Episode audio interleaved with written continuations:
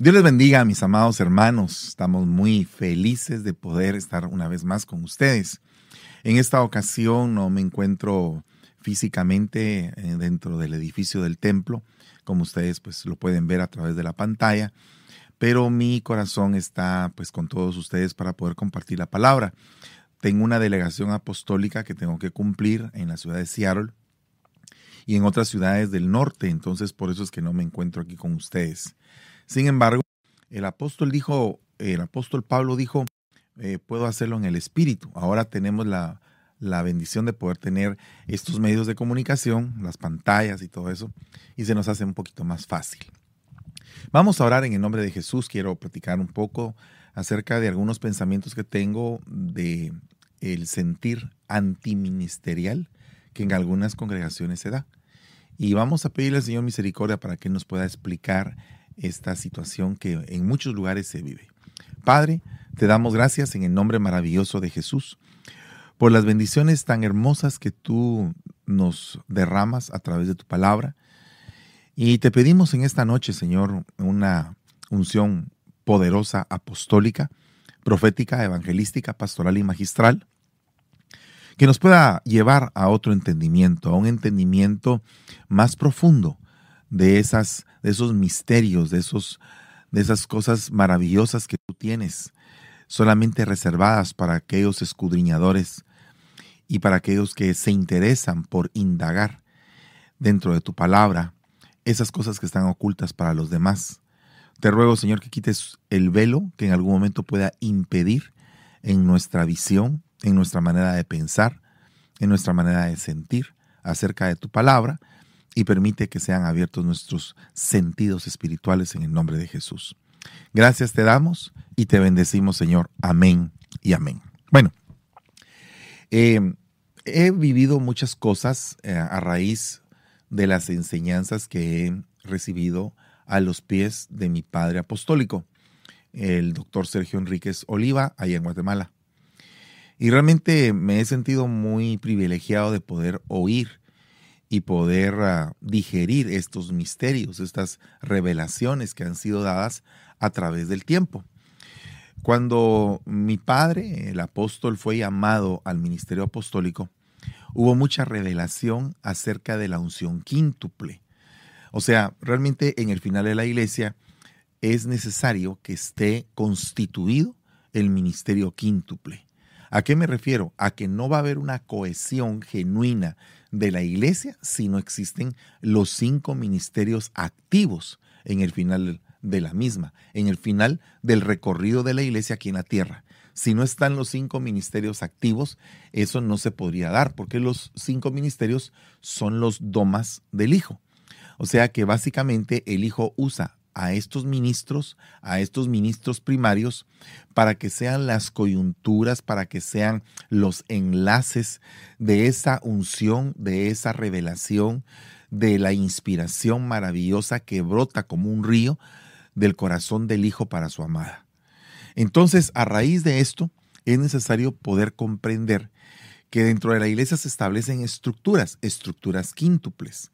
O sea que hay una estructura magistral que establece el cimiento de la iglesia, porque en el cimiento magistral, en base a la doctrina, es que todo el edificio se levanta. Por eso es que dice que mm, nos fijemos bien de que nadie ponga un fundamento sobre el que ya está puesto. O sea, el fundamento es Cristo.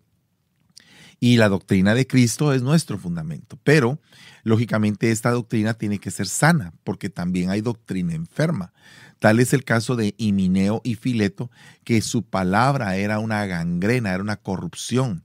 O sea que ellos utilizaban el don de la enseñanza que tenían, pero para, en lugar de edificar, para contaminar y destruir, diciendo que la resurrección, ¿verdad? Usted sabe la doctrina de la resurrección que ellos estaban predicando. Entonces, tenemos que ser bien, bien astutos, bien sabios, entendidos del final de los tiempos para no caer en una estructura de falsedad. ¿A qué me refiero con esto? A que en el final de los tiempos van a haber falsos hermanos obreros fraudulentos, maestros falsos, judíos falsos, apóstoles falsos. Entonces, definitivamente tenemos que ser cuidadosos de no entrar dentro del movimiento de falsedad o pertenecer a él o dejarnos contaminar por ese movimiento. Ese movimiento de falsedad es lo que se lo conoce como el movimiento antagónico o la palabra anti, que es en contra de. Entonces, cuando se dice un antiapóstol, es alguien que está contrario al ministerio de un apóstol. Cuando se dice un antiprofeta, alguien contrario al ministerio profético. Entonces, en la palabra nos aparecen algunos personajes que son bien interesantes de estudiar, que realmente eh, cuando se levantan, se levantan precisamente en contra del ministerio apostólico. Y eh, se, se levantan para poder dañar la reputación para poder dañar la obra que estos apóstoles del principio estaban haciendo. Tal es el caso que a este tipo de personas se les llama detractores, porque precisamente el detractor es un término que se emplea para nombrar a alguien quien suele enfrentarse a alguien a través de sus opiniones. Esto quiere decir que el detractor agravia, desacredita, descalifica, denigra aquello a lo cual se opone. Para entender a qué se refiere la noción de detractor hay que comprender el significado del verbo detraer, que es la acción que es equivalente a mancillar u ofender el honor o la reputación de otra persona a través de una opinión que se manifiesta por vía oral o por vía escrita. Entonces, dentro de la palabra podemos ver que hay diferentes tipos de detractores que se oponían a la obra apostólica y entonces se enfrentaron hablando en contra de los apóstoles. Entonces, tenemos que ser cuidadosos porque eh, el problema es que muchas veces las personas, por una falsa percepción, creen que saben lo que están hablando. Y sin embargo, el mismo libro de Job dice, hablaba de cosas que no entendía y de oídas te había oído. Entonces imagínense ustedes cómo era eh, Job intachable, de justo delante de los ojos de Dios, y sin embargo, él mismo decía, hablaba de cosas que no entendía. Entonces me pregunto, ¿cuántas veces hablamos de cosas que no entendemos? Y cuando hablamos de cosas que no entendemos, ¿será que en, algún momento no emitimos algún juicio sin tener los parámetros correctos de un juicio? Porque digamos en un juicio eh, de terreno, en un juicio terrenal, hay agraviantes y atenuantes. Pero muchas veces en las iglesias la gente se pone a opinar sin tener realmente en sus manos los elementos que son elementos jurídicos para ejercer un juicio justo.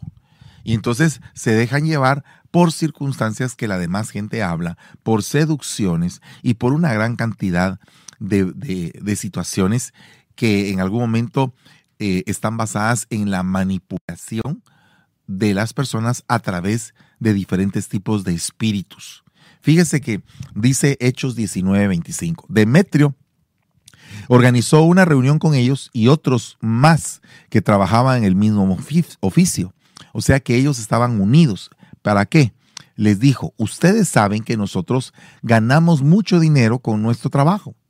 Pero como pueden ver y oír a ese tal Pablo, ha hecho cambiar la manera de pensar de muchos en Éfeso y en toda la región de Asia. Pablo dice que los dioses que el hombre hace no son verdaderos. Eso no solo puede quitarle importancia a nuestro trabajo, sino también hacer que se acabe la fama del templo de la gran diosa Artemisa. Se corre el riesgo de que se destruya la grandeza de la diosa que se adora en toda Asia y en el mundo entero. Solamente imagínese usted la labor impactante apostólica que estaba haciendo Pablo en este lugar. Y sin embargo se levanta un Demetrio, un detractor, una obra antiapostólica, para poder en algún momento destruir o arruinar o denigrar el honor, la reputación, el ministerio, la forma de predicación que tenía Pablo, que era el perito arquitecto de la iglesia. O sea, hay detractores que son eh, bien tremendos. Demetrio es uno de ellos. Dice que logró tal convocatoria que estuvieron por un largo tiempo aplaudiendo y gritando viva, viva la diosa de los Efesios. Entonces, eh, es bien delicado saber que hay personas que están dispuestas a organizar, a juntar para poderse enfrentar contra el ministerio apostólico. Ahora, este, en el caso de Demetrio era una persona que no conocía de Cristo, pero ¿qué pasa si de pronto alguien que llamándose hermano se enfrenta a alguien que en algún momento tiene el ministerio apostólico? ¿Cómo podríamos identificar eso? Bueno, tendríamos que identificarlo primeramente reconociendo cuáles son las ah, actividades o la obra que un apóstol hace. Por ejemplo, eh, me, recuerda que me recuerda esto que mi pastor en algún momento estudió el significado de las cinco alas en la Biblia. El ala de la gallina representaba el ministerio profético porque decía la, dice la palabra, oh Israel, ¿cuántas veces te quise juntar bajo mis alas como la gallina junta a sus pollos debajo de sus alas? Y sin embargo no quisiste, te envié profetas. Entonces relaciona el ministerio profético con las alas de la gallina. Luego podemos ver que la visión del halcón es una visión profunda, es un ave que tiene una gran visión, o sea que puede ver a larga distancia. Entonces el maestro está representado por el ala de halcón.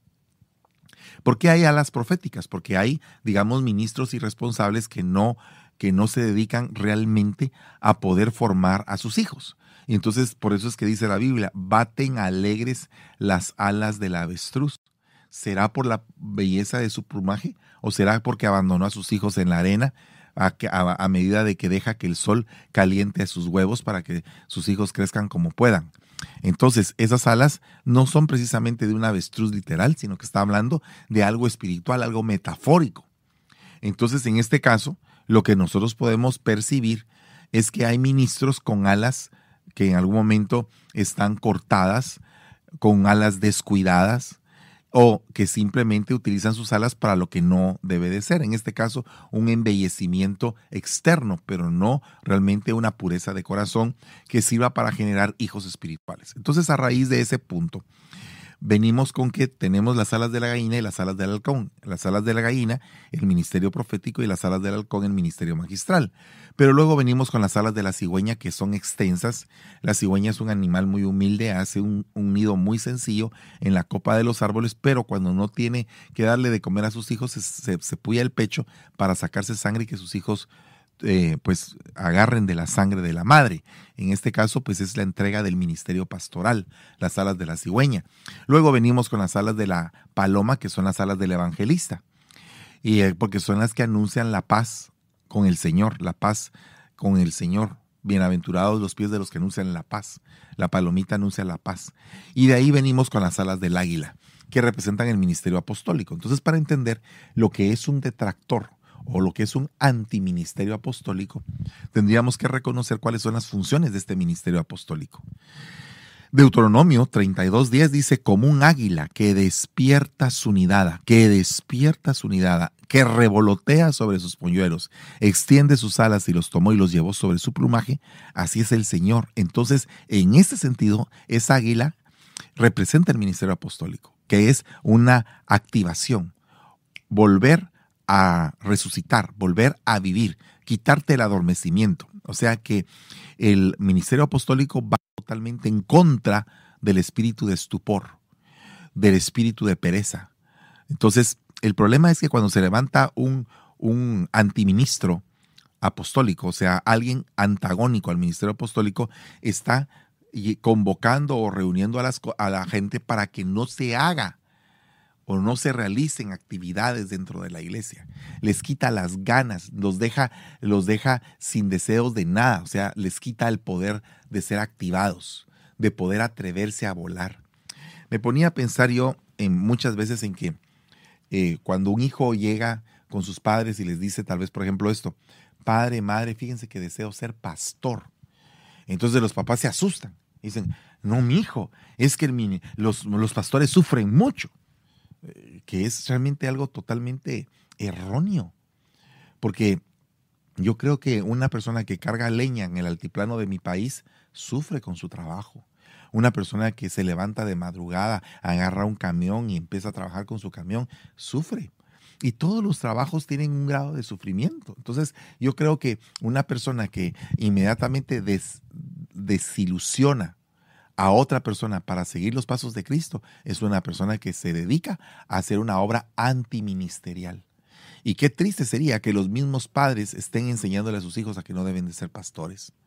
Realmente el trabajo de pastor es algo maravilloso. El trabajo apostólico es algo impresionantemente bello. Entonces tenemos que ser cuidadosos de poder saber que debemos de ser activados. Es una obra apostólica. Cuando alguien está activando algo, como Pablo, en el tiempo en que estos plateros, estos eh, hacedores de ídolos, estaban haciendo su negocio y él llega e irrumpe, entonces se levanta un detractor, alguien que quiere destruir la obra de aquel que está haciendo que la gente se expanda a un nuevo conocimiento, a un conocimiento espiritual. Por eso es que tenemos que ser cuidadosos, ¿verdad?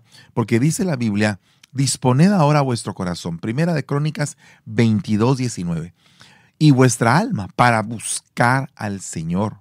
Levantaos y edificad el santuario del Señor, para que traigáis el arca del pacto y los utensilios sagrados a la casa que se va a edificar. Entonces aquí hay básicamente varias, varias dimensiones, ¿verdad? Disponed, buscar, levantarse, edificar y traer.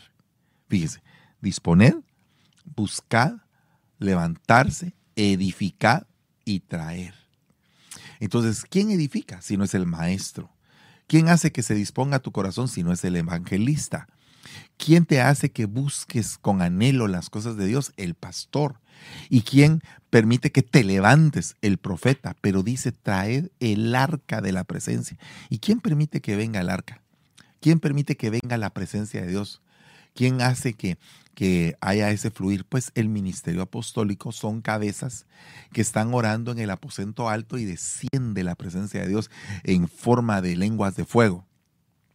Entonces, las cabezas apostólicas son importantes. Entonces, el, enemigo lo que quiere es destruir a ese tipo de cabezas apostólicas, levantando demetrios, levantando personas que se dedican a, a ser detractores del Evangelio. ¿Qué es lo que hace un detractor? Bueno, primero, tiene técnicas para, para, que la persona se distraiga. Por ejemplo, la desviación hacia otro objetivo. Eh, miren, hermanos, fíjese que va a haber una reunión en la iglesia de porque se va a dar un tema especial. Ay, no, no vayas, quedémonos viendo el fútbol, quédate aquí. Mira, ¿para qué vas a ir, hombre? Hay mucho frío. E, e, eso es un detractor, está desviando del propósito al creyente. Por eso es que el Señor le dijo a Pedro, no tienes puestas, puesta tu mente en las cosas de Dios, sino que estás pensando como los hombres piensan. O sea, Dios tiene una meta para cumplirla en tu vida, pero muchas veces eh, eh, los detractores utilizan técnicas para que tú te desvíes del propósito divino. Otra cosa es el retraso. El detractor hace que te retraigas, que, que no avances, que te retrases. O sea, cuando tú te juntas con una persona que es detractora, cuando te juntas con una persona que es antiministerio apostólico, porque acuérdate que el ministro apostólico lo que va a hacer es que como las alas de águila son sacudidas en el nido, los polluelos se sienten incómodos. Entonces, cuando uno está bajo la sombra de un ministro apostólico, una de las razones por las cuales estás con un apóstol es porque el apóstol te va a incomodar, pero en el buen sentido de la palabra. O sea, no me refiero a, a que te incomodes alcanzando ira o algo así, no, sino que salgas de tu punto de comodidad y que puedas entrar dentro del, dentro del punto de tu responsabilidad como hijo de Dios.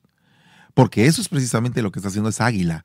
Esa águila está revoloteando sobre un polluelo que no quiere salir a volar porque se siente cómodo que le llevan la comida y el águila le está llevando la comida constantemente para que no se mueran. Pero llega un momento en que al polluelo le salieron alas, le salió pico y él quiere seguir recibiendo la lombriz o el, o el tajada de carne que la mamá le lleva. Entonces llega un momento en el cual el, el águila tiene que incomodarlo y hacer lo que salga del nido. Pero todo lo que te retraiga tu salida del nido, pues viene producto de un antiministerio, de una situación antagónica que impide que tú te desarrolles como tal. Entonces, muchas veces hay personas que uno les dice, mira, ¿sabes qué? Tú tienes que pasar al siguiente nivel, asume el reto, prepárate, sigue adelante en, en la siguiente dimensión. Pero la persona quiere retraerse porque tiene amistades, tiene compromisos, tiene comodidad, gente que realmente le hace que tenga una vida tibia, que tenga una vida eh, eh, que no es ni frío ni caliente, sino que una vida tibia que no le permite asumir el reto. Hoy estábamos viendo eh, hace un momento en un estudio acerca de la alegría que sintieron aquellos ministros al ser azotados. Entonces muchas veces nosotros no entendemos eso. Solamente lo leemos, pero no lo entendemos. Solamente lo sabemos, pero no lo entendemos porque al entenderlo es porque hemos vivido el momento donde en, algún, donde en algunas circunstancias sacamos fuerzas de flaqueza a pesar de los látigos y nos sentimos gozosos porque sabemos que es un privilegio de parte del Señor estar compartiendo la palabra, hacer la obra que el Señor quiere. Entonces, eh, la persona que te retrasa, la persona que te, que te hace eh, inútil, es una persona que se compadece muchas veces y que justificadamente se compadece, pero no sabe entender lo que tú sientes. Por ejemplo, a veces uno está cansado porque uno le ha tocado un día duro, pero, pero necesita uno a la par gente que le diga, entrémosle pues, hagamos el último esfuerzo, caminemos la doble mía. Entreguemos también la túnica, no solamente la capa, también la túnica entreguémosla. Entonces, ese tipo de gente es la que está a favor del ministerio. Por eso es que cuando Pablo eh, se acercó a aquella, congregación y salió el profeta Agabo y le dijo, este cinturón, el dueño de este cinturón va a pasar por diferentes tipos de problemas y todo eso. Entonces la congregación en sí, al oír las palabras que había dicho aquel profeta, se llenaron de temor y entonces dijeron, no, pero ¿cómo te vas a ir? Entonces dice Pablo, ¿qué, qué están pensando ustedes? ¿Ustedes creen que no sé yo que voy a pasar sufrimientos? El Señor ya me lo dijo. Pero eso no es, motivo para que yo me retraiga, para que yo me retrase de lo que yo tengo que hacer. O sea, van a haber problemas, pero voy a seguir adelante. Entonces, una de las técnicas que el detractor usa, que el enemigo antiapostólico usa, es querer detenerte. Entonces tenemos que ser cuidadosos porque puede ser que hayan personas que no entiendan tu propósito. Por eso es que las personas que estén cerca de uno tienen que ser como uno, que tienen que entenderle a uno que cuando uno dice vamos a apretar el acelerador, todos vamos con el acelerador, porque es precisamente el, el valor de un ministerio. Miren, podría decirse que hay pastores que tienen a sus ovejas hambrientas, que no les dan pasto, que no se dedican a enseñarles con una buena palabra, que no los nutren. Entonces las ovejitas están hambrientas. Entonces nosotros tenemos que prepararnos, eh, trabajar, sudar la camisola, que realmente estemos comprometidísimos. Y entonces van a presentarse los detractores, ¿verdad? Fíjense que aquí aparece eh, cinco cosas. Disponer, ya les dije, Estoy leyendo Primera de Crónicas 22, 19. Disponer ahora vuestro corazón. Ese es el ministerio evangelístico. Y vuestra alma. Entonces, ¿cómo es? ¿Por qué es el ministerio evangelístico? Porque al ministerio evangelístico se les presenta las almas. Entonces el ministerio el evangelístico dice, hey, arrepiéntanse, dispónganse, entreguen su corazón, ¿verdad? Disponed vuestro corazón para buscar al Señor, buscar, buscar. Dice que el buen pastor busca a la oveja perdida. Entonces, una obra pastoral es buscar. Entonces, ese es el ministerio pastoral. Pero luego, aparece la palabra cum, que es la palabra levantamiento, levántate. Cum, talita cumi, niña, levántate. Cum, cumi, levantarse. Entonces, eso es una, una unción profética que te levanta en el momento de la debilidad. Todo lo que se pueda en algún momento contradecir u oponer a esto que estoy diciendo viene del ámbito de la estructura de falsedad, de la estructura antagonista. Luego dice, edificad el santuario del Señor Dios. ¿Y cómo lo puedes edificar si no es con la palabra que te da un maestro? Para que traigas la presencia, el arca del pacto. Entonces, el ministerio apostólico es el que atrae la presencia. Ah, hay eh, cosas bien interesantes porque las cinco unciones aparecen en todo, en todo el, en toda la Biblia. Por ejemplo, todos hemos oído de lo que dice si en verdad el grano de trigo no cae a tierra y muere, queda solo, pero si muere lleva mucho fruto. Entonces, esa es la unción evangelística del trigo. Entonces, ¿qué era lo que estaban haciendo los, los hijos de Israel cuando estaba el grano de trigo muriendo en la cruz del Calvario? Eh, los hijos de Israel estaban diciendo, si eres el Cristo, si eres el Hijo de Dios, bájate de la cruz. Entonces, ¿qué estaban diciendo ellos? No queremos salvación, porque el, el grano de trigo tiene que morir para llevar salvación, para levantar simiente, tiene que morir. Entonces el problema es que cuando una persona se levanta en contra de la muerte, de la negación, de la abstinencia, de la entrega de un ministro, esa persona se vuelve una anti, eh, una persona antiministerial. Delicado. La tierra, dice, produce fruto por sí misma. Primero la hoja, luego la espiga, después el grano maduro en espiga.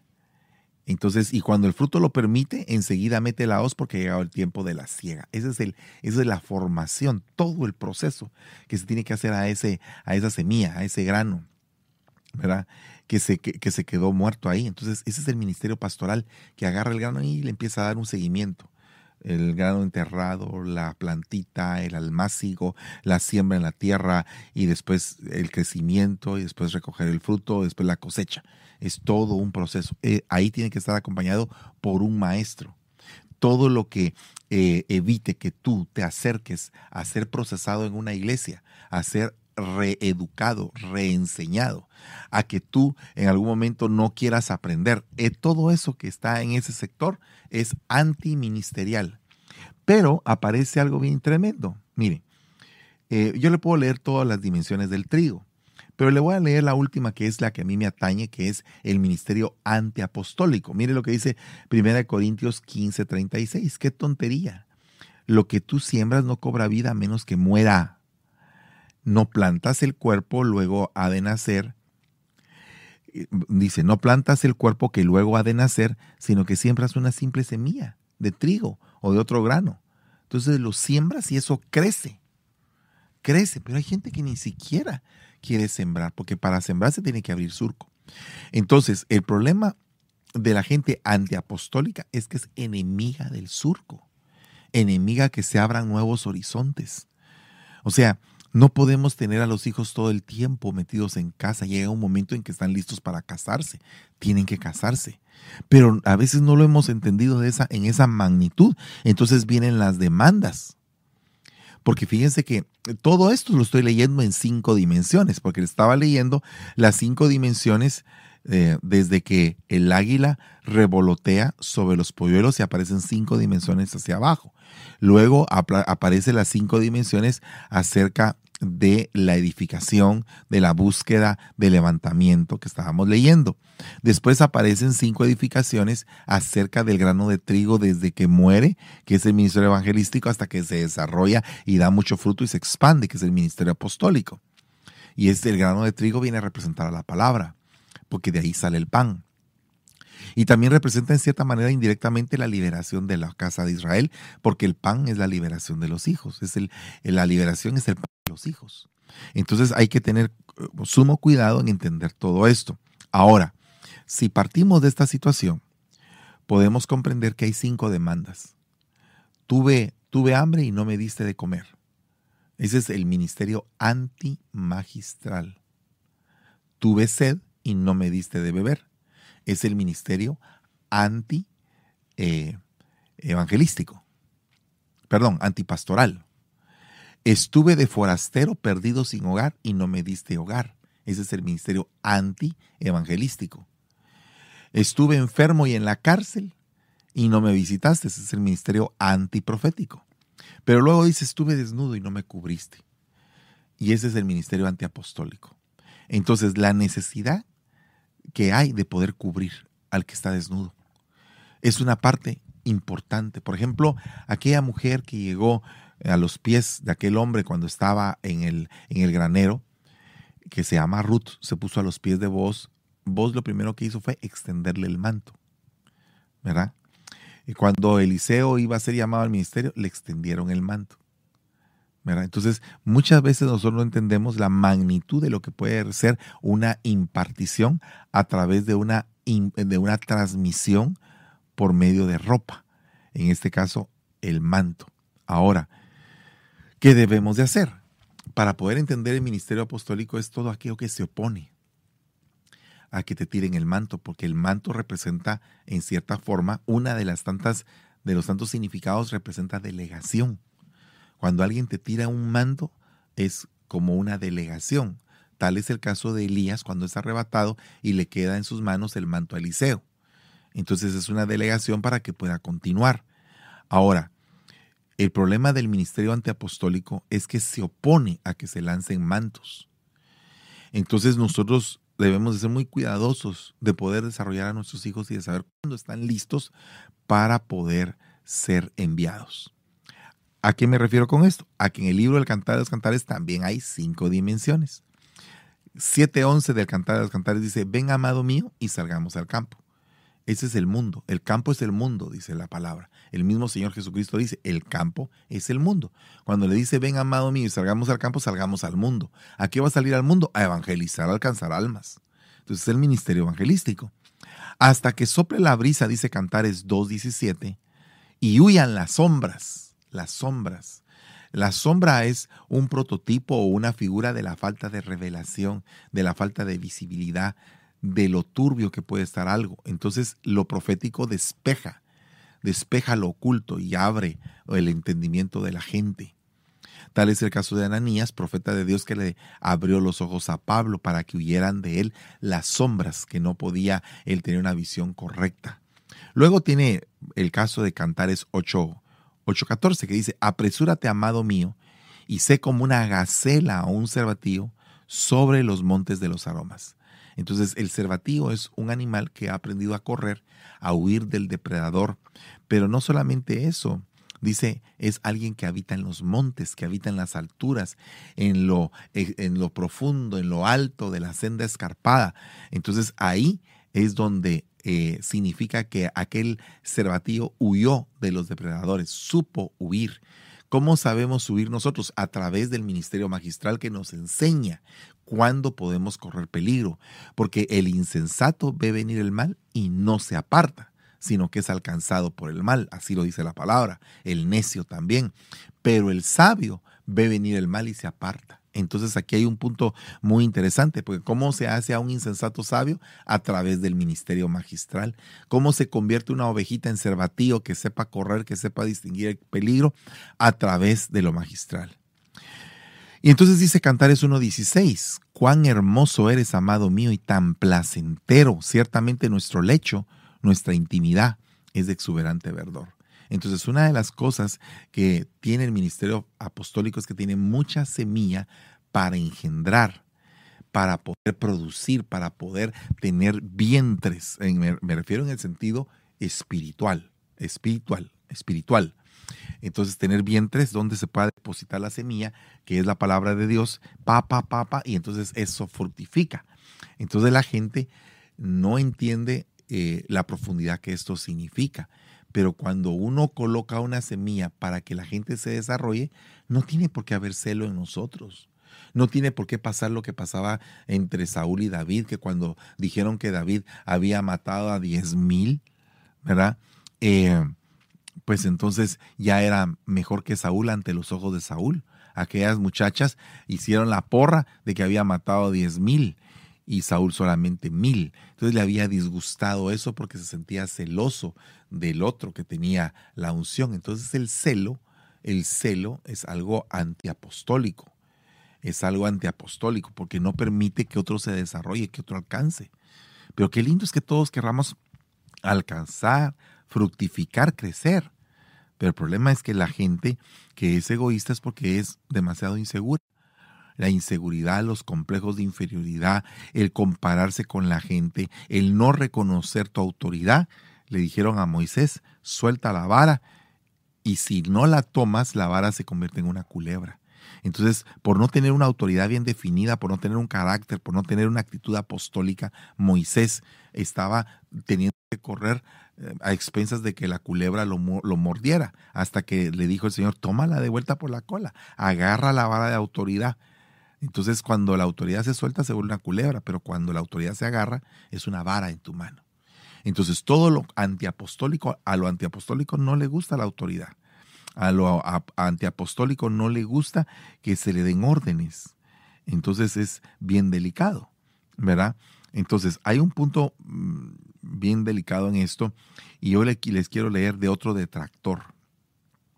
Elimas el mago, Hechos 13:8, pues así se traduce su, su nombre, se les oponía tratando de desviar de la fe al procónsul. Entonces estaba el apóstol engendrando, platicando de, eh, con, un, con una estatura, porque estaba hablando un procónsul, era un hombre de preeminencia, era un hombre que políticamente había alcanzado un gran puesto. El apóstol, con también su preeminencia ministerial, estaba tratándolo de llevar a la convicción de que creyera en el Señor. Pero había un detractor, un, un mago que se llamaba Elimas o Bar Jesús. Y entonces estaba llenando de dudas el corazón del procónsul. Entonces viene, viene Pablo y le dice, hijo, de, hijo del diablo, lleno de todo engaño y de iniquidad, te quedarás ciego por algún tiempo. Imagínese usted esa lucha de poderes. Entonces nosotros tenemos que venir y empezar a entender un poco acerca de las luchas espirituales que tenemos que llevar para realmente entender lo que es antiapostólico. ¿Qué es lo antiapostólico? Lo que no deja que se den a luz hijos espirituales. O sea, cuando se detiene que un hijo sea enviado, un hijo sea eh, lanzado, eso que lo está deteniendo es antiapostólico, eso no puede ser apostólico. Entonces tenemos que ser cuidadosos de que no vayamos a caer en el error de poder estar ah, obstaculizando el llamado de alguien, sino que tenemos que reconocer, orar, pedir dirección al Señor y poder lanzar. Por ejemplo, Pablo mismo estaba sufriendo de eso, porque unos lo tomaban como espía y otros lo tomaban como traidor, y él se había quedado en un punto frontera. Pero apareció el Hijo del Consuelo. Lo tomó destruido como estaba y lo presentó a los apóstoles, y los apóstoles los activaron para poder ser apóstoles ellos también. Entonces, aquí hay un punto bien tremendo porque nosotros podemos entregar del don. Porque qué bueno que haya más apóstoles, qué bueno que haya más evangelistas, qué bueno que, pero qué malo es que hayan detractores. Qué malo es que hayan personas que no tienen, digamos, la sazón adecuada para poder dirigir. Entonces, se recuerda que le dije que habían cinco demandas, ¿verdad? Que también son cinco cosas que le faltan a la iglesia de la Odisea. Le dice, tú eres pobre, eres ciego, eres digno de lástima, estás desnudo, ¿verdad? Y eres miserable. Le, dan cinco cosas que equivalen a los cinco ministerios. Entonces, cuando una persona, en este caso, cuando una iglesia tiene esas, esas situaciones, es porque fue atacada por antiministerios. Se levantó una estructura antiministerios, como lo que se estaba levantando aquí con Bar Jesús. ¿Verdad? Entonces, hay que tener cuidado porque muchas veces eh, hay gente que se opone, se opone a la obra apostólica. Segunda de Timoteo 4:14 dice, Alejandro, el caldedero, me hizo mucho daño. El Señor le retribuirá conforme a sus hechos.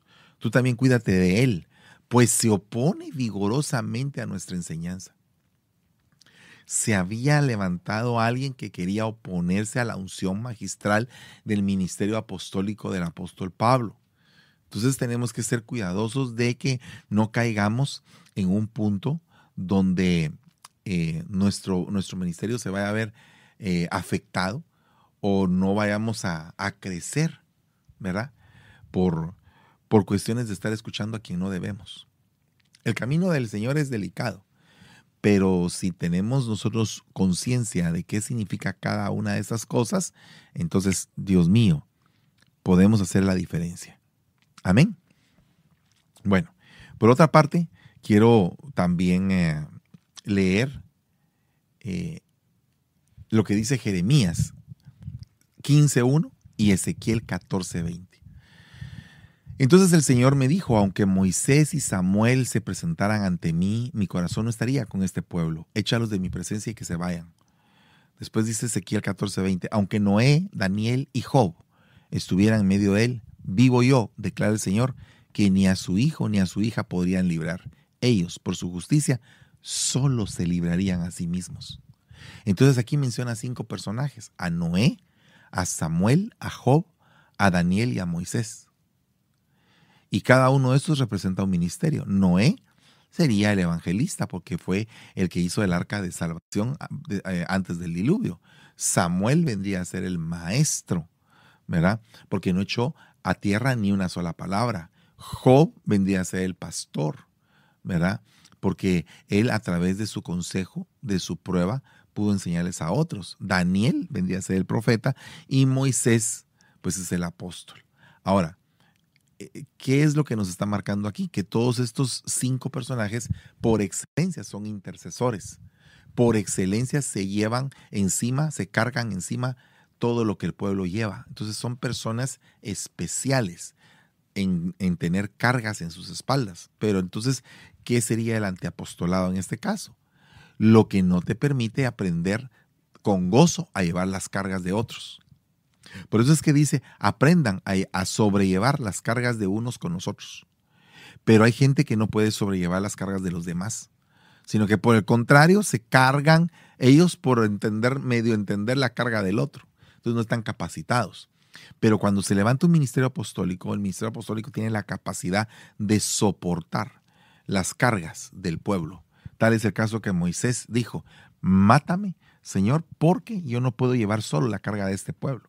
Entonces el Señor le dio una delegatura, una impartición para que él eligiera quienes iban a estar bajo su sombra, que iban a hacer lo mismo que él hacía bajo la influencia de su mismo espíritu. Entonces dice que el Señor les impartió del espíritu que había en Moisés. Entonces todo lo que es eh, oposición, ¿verdad? Tenemos que ser cuidadosos porque hay gente que, que se opone vigorosamente a lo que uno dice. Uno dice claro, ellos dicen oscuro. Entonces tenemos que ser cuidadosos de eso. Segunda de Timoteo 2.17 dice, su enseñanza se propagará como un cáncer. Y Mineo y Fileto han hablado así. Entonces la enseñanza de estos eran como antimaestros, pero también eran antiapóstoles porque se estaban eh, oponiendo vigorosamente a la enseñanza del apóstol Pablo. Entonces, lo que estaban haciendo era corromper lo que Pablo edificaba. Y tenemos que ser cuidadosos, por eso es que la misma Biblia dice, no distingue el oído las palabras como el paladar prueba la boca. O sea que la Biblia nos deja como que la responsabilidad de distinguir qué es lo que nos están hablando. Mm, dice la Biblia, el que tiene oído, oiga lo que el Espíritu le dice a la iglesia. Oiga, oiga, oiga lo que el Espíritu dice a la iglesia.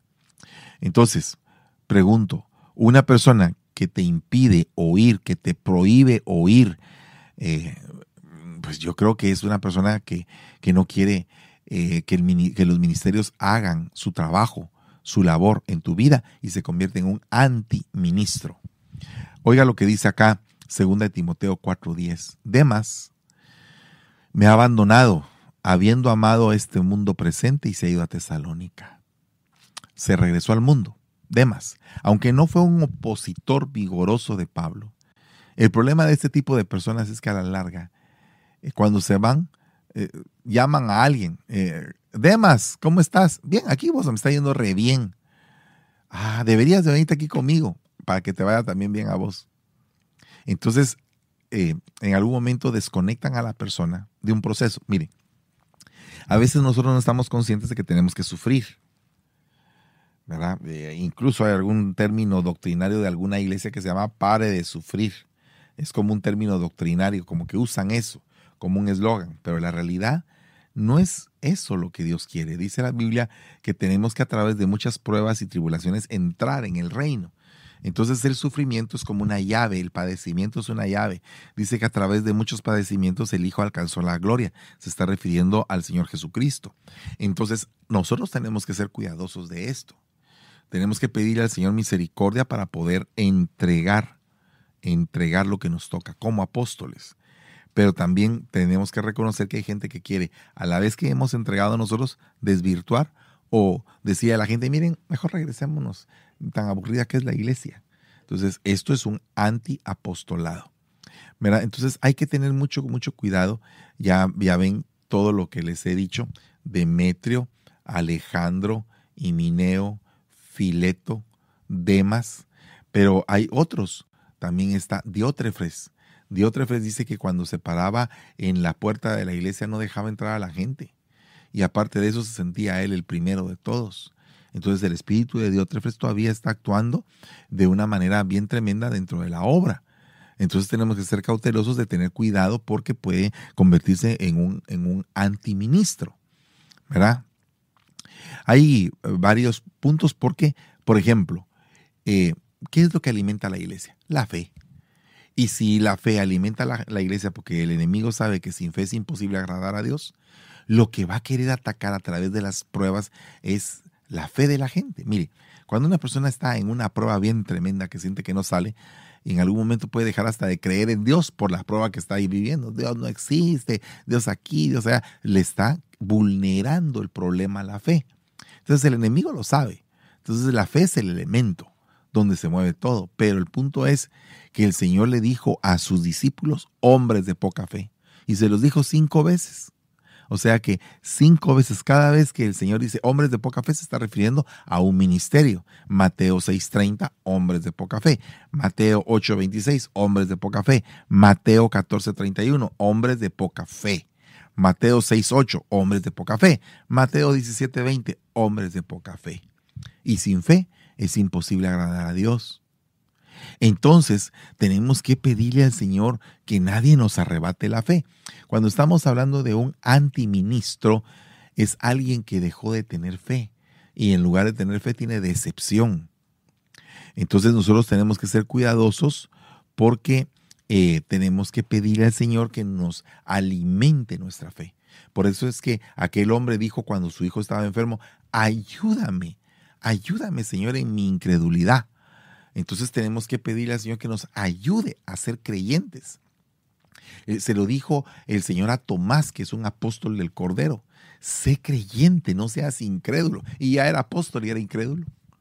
Imagínense cómo es cómo, cómo estamos ante la estatura de lo que tenemos y a veces nos creemos por lo que tenemos.